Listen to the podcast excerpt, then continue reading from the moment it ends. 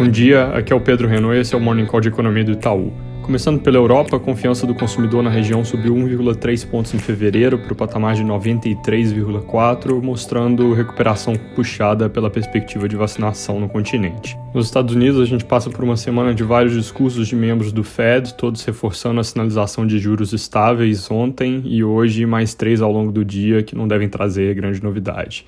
Saem dados importantes de vendas de bens duráveis, revisão do PIB do quarto trimestre, pedidos de seguro-desemprego, dado de vendas de novos imóveis veio forte, com alta de 4,3% em janeiro, contra um consenso que era 1,5% de alta, caminhando em direção às máximas do ano passado.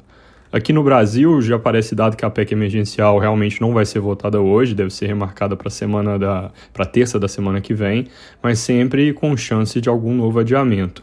Principais pontos no texto que geram resistência a votar logo são de novo aqueles limites mínimos para gasto público em educação e saúde que deixariam de existir, mas os jornais dessa manhã aumentam o coro na direção de que os senadores podem decidir fatiar o processo antes de votar. Declarações nesse sentido ontem foram ambíguas. O presidente do Senado, Rodrigo Pacheco, disse à imprensa que não avaliaram isso ainda, mas que eventualmente pode ser uma possibilidade. Por outro lado, a equipe econômica segue trabalhando para que isso não ocorra e uma PEC fatiada ela pode acabar sendo deixada de lado, porque não atende à barganha inicial entre governo e Congresso, onde o governo libera o gasto, mas ganha as medidas de ajuste em contrapartida. O Estadão traz que o Arthur Lira sinalizou que se só sair a parte do auxílio do Senado Senado, ele pode nem colocar para voto na Câmara. Então, por enquanto, essa história do fatiamento ainda parece mais um risco do que uma realidade, mas certamente é o risco a se monitorar nos próximos dias.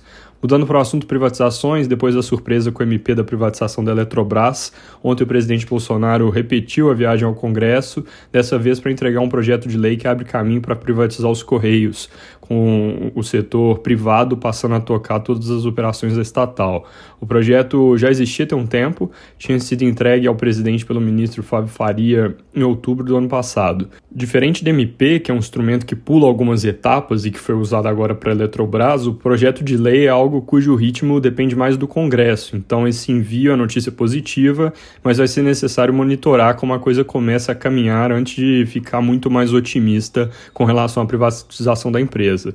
Não é, é que com a MP a privatização da Eletrobras está dada também. No fim das contas, se não aprovar a MP, não sai nada.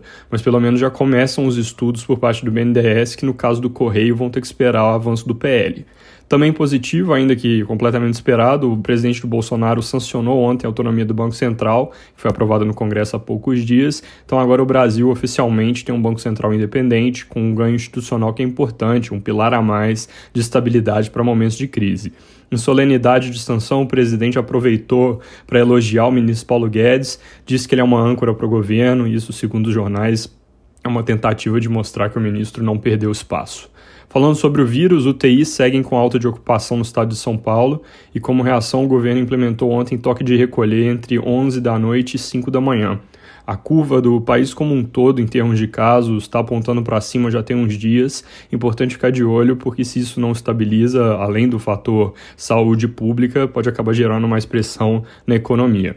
Terminando falando sobre dados, IPCA de 15 de ontem veio em linha mas o GPM de fevereiro, que acabou de sair, mostra mais um mês pressionado, 2,53% de alta no mês, contra consenso de 2,45%, acumulado em 12 meses, indo para 28,9%. Alta disseminada, mas com destaque para soja e milho na parte agro e combustíveis na parte ligada à indústria. Também saiu a confiança do varejo pela FGV, praticamente de lado, com alta de 0,2 pontos depois de quatro quedas seguidas.